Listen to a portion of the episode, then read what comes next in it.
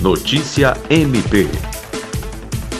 O Ministério Público do Estado do Acre, por meio da primeira Promotoria de Defesa do Consumidor, participou de reunião virtual nesta terça-feira, 6, para discutir denúncias de irregularidades no transporte intermunicipal de passageiros e encontrar soluções para os conflitos decorrentes desse problema.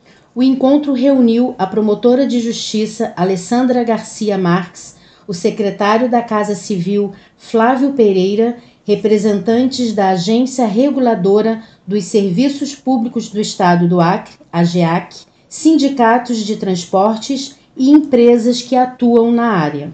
Conforme reclamações, taxistas vêm fazendo viagens intermunicipais, tornando a concorrência desleal com empresas que atuam na área.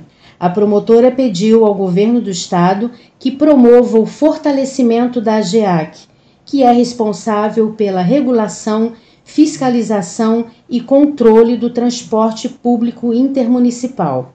Lucimar Gomes, para a Agência de Notícias do Ministério Público do Estado do Acre.